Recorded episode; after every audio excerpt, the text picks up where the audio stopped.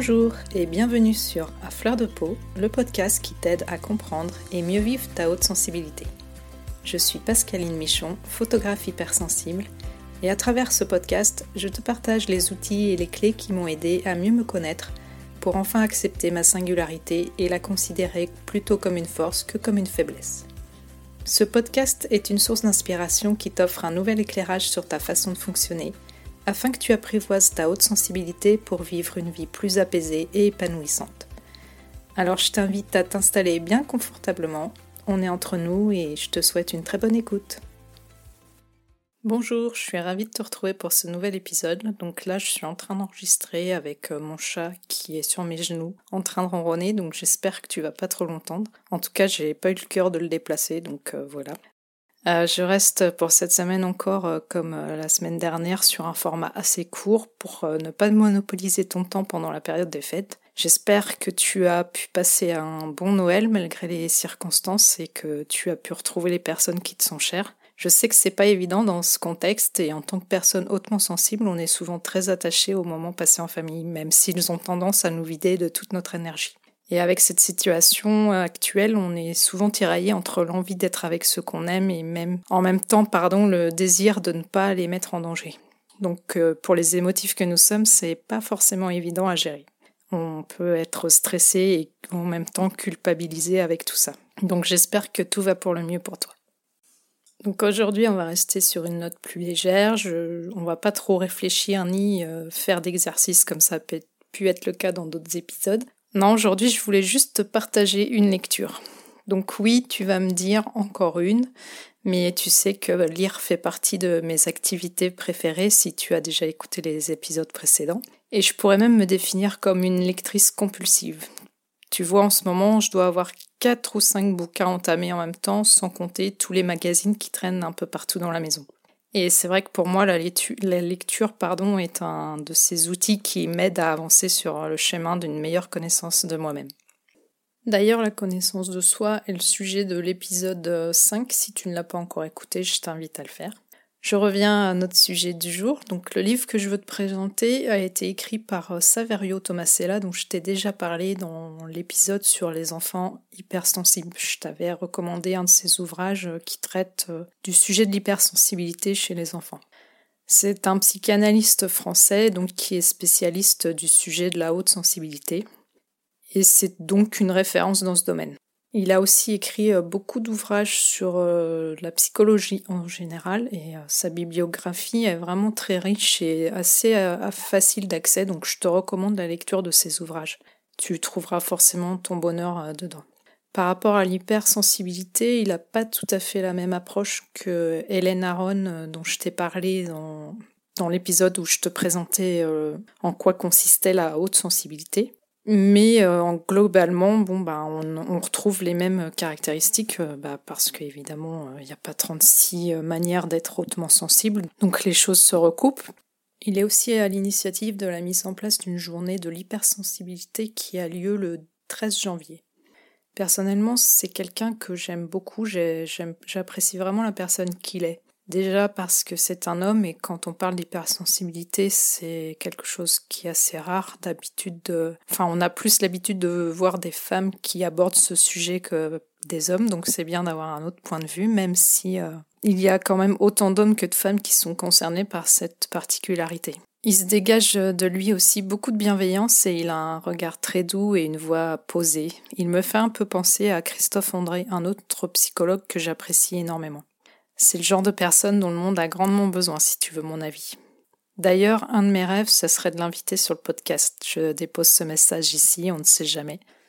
Le livre que je voulais te recommander aujourd'hui est en fait un de ses romans, et tu vas comprendre tout de suite pourquoi il est important pour moi. Le titre, c'est À fleur de peau, le roman initiatique des hypersensibles. Donc oui, j'ai choisi le titre de mon podcast en clin d'œil à ce livre. Et puis aussi parce qu'être à fleur de peau, ça correspond tellement aux personnes hautement sensibles que nous sommes. Euh, Saverio Tomasella, lui, utilise beaucoup le terme ultra sensible. J'ai dû lire ce livre à peu près il y a un an ou deux, et mon regard est tombé dessus un peu par hasard ou pas, dans une librairie, et son titre m'a tout de suite interpellé. Quand j'ai lu le sous-titre Le roman initiatique des hypersensibles, j'ai su que c'était pour moi. C'est un roman qui se lit euh, très vite, le style est simple, typiquement le livre que tu peux emmener sur la plage pour lire en été. Mais personnellement, dès les premières pages, j'ai eu l'impression que l'auteur parlait de moi et c'est ce qui fait tout son intérêt à mon avis. On suit l'histoire de Flora, une jeune femme très sensible qui semble tout avoir pour mener une vie heureuse, notamment une famille et un métier qui la comble. Mais pourtant, au fond d'elle, Flora sent comme une sorte de mélancolie. Elle a l'impression de vivre des montagnes russes au niveau émotionnel et elle ne comprend pas pourquoi elle est si touchée par tout ce qui l'entoure. Elle se sent bizarre et différente. Au fil de l'histoire, elle va faire connaissance avec sa haute sensibilité et va apprendre à la vivre pleinement pour se sentir enfin elle-même.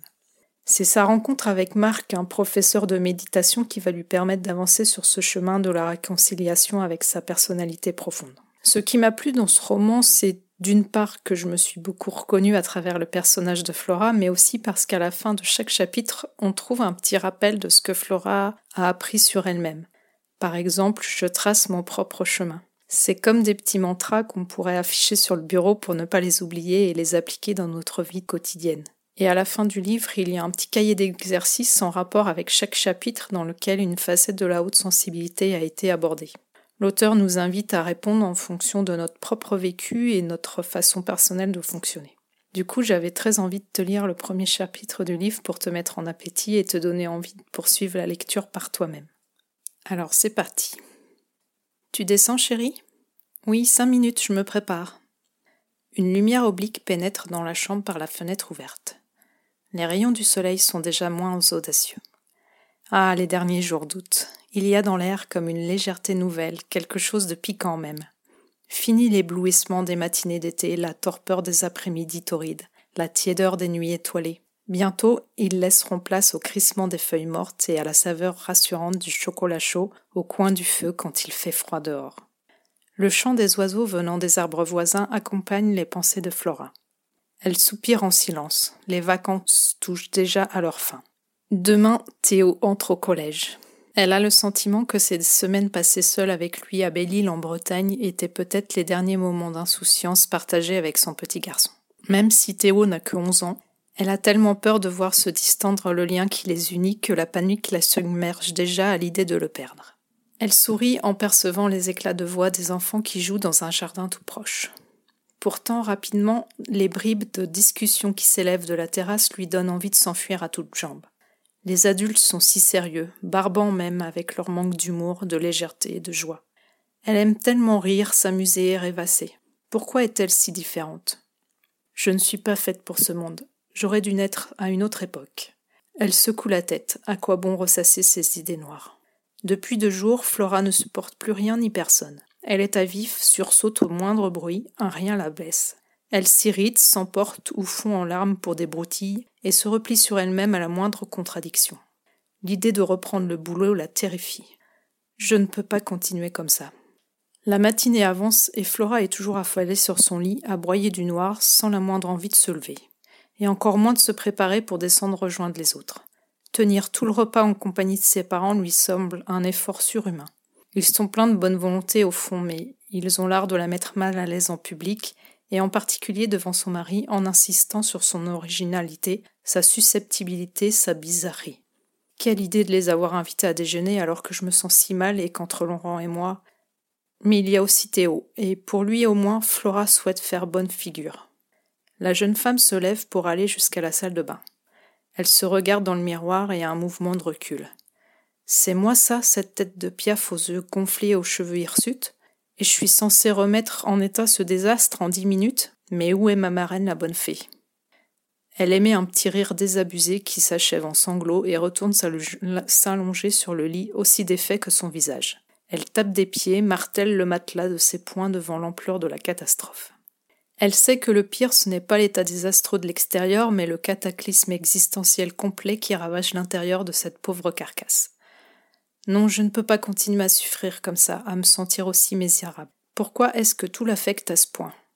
Une remarque, une mimique, son propre reflet dans le miroir, où elle se reconnaît à peine? Flora sait qu'elle est très sensible, trop sensible peut-être, mais aujourd'hui ce sentiment la déborde. Elle veut à tout prix trouver quelque chose qui lui permette de surmonter ce raz-de-marée. Est-elle réellement bizarre, originale comme le prétendent ses parents?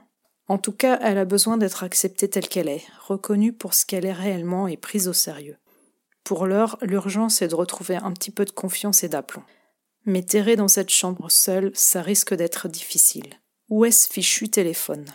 Flora exhume le portable des draps froissés et se rallonge sur le dos, les bras en croix, comme si le rayon de soleil qui réchauffe son visage allait aussi lui souffler le nom de la personne qu'elle pourrait appeler. Samira? Oui, bien sûr, c'est à sa fidèle amie qu'elle pense en premier, sauf que celle-ci est en vacances au Brésil, où le jour n'est sans doute pas encore levé. Qui alors? L'esprit comme paralysé, Flora se prend la tête entre les mains. Du rez-de-chaussée, une voix appelle. Incapable de répondre, elle se relève malgré tout pour aller se laver les dents, en baissant soigneusement la tête pour éviter son reflet. Qui, qui pourrait m'écouter et me comprendre? Flora recrache l'eau mousseuse et pose sa brosse à dents en esquissant un sourire. L'odeur anisée semble avoir allumé une petite lumière dans le tunnel de son esprit. Marc. Elle esquisse une grimace. Marc, elle le connaît à peine.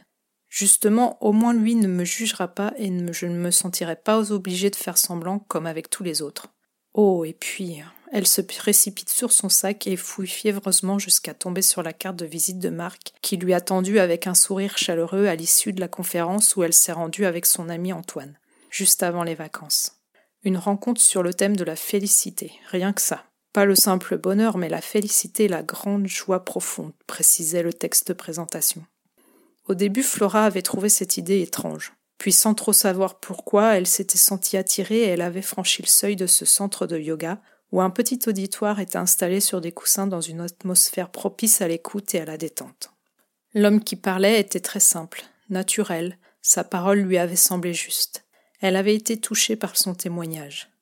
À la fin du débat, Flora était allée le remercier et ils avaient discuté quelques minutes. Elle se souvient encore de sa présence, de sa poignée de main vigoureuse et de son sourire vrai. Elle relève la tête et croise son image dans le miroir, décèle le doute dans ses yeux. Le doute, le voilà qui revient, s'insinue sournoisement, comme toujours, à la moindre occasion. Le manque de confiance en soi, la peur de gêner, d'être de trop. Tu ne vas pas tout de même le déranger pour rien, un dimanche en plus, c'est ridicule.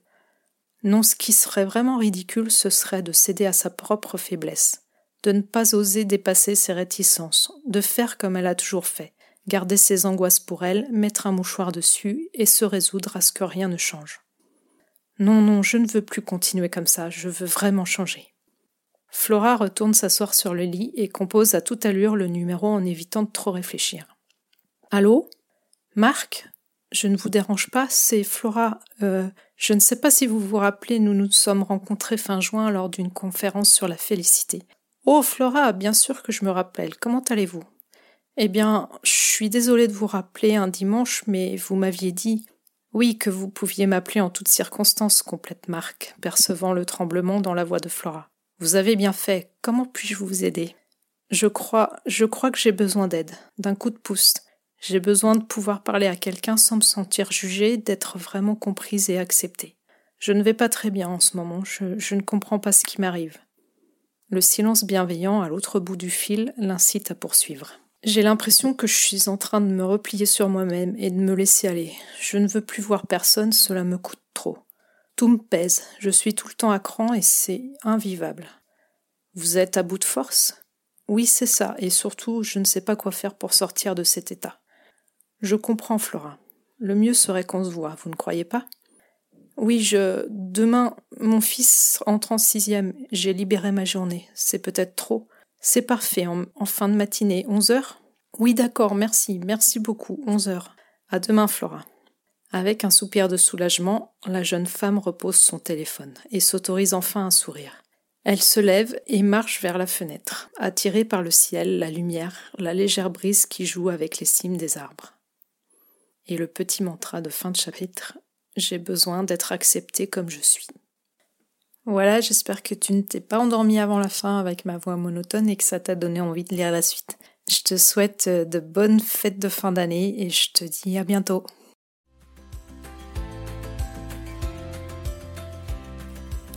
Voilà, je te remercie pour ton écoute. J'espère que cet épisode t'aura été utile. Si tu l'as apprécié, je te serais vraiment reconnaissante de me laisser un avis et plein de petites étoiles sur Apple Podcast pour m'aider à le faire connaître. N'hésite pas non plus à le partager si tu penses que ça peut être utile à d'autres personnes. Tu peux retrouver les épisodes sur mon site internet à l'adresse suivante www.pascalinemichonphotographe.com dans la rubrique podcast. Si tu as envie d'échanger avec moi à propos de l'épisode, j'en serais vraiment ravie. Pour ça, tu peux me contacter sur Instagram, là où je suis la plus présente. Mon compte, c'est tout simplement Pascaline Michon.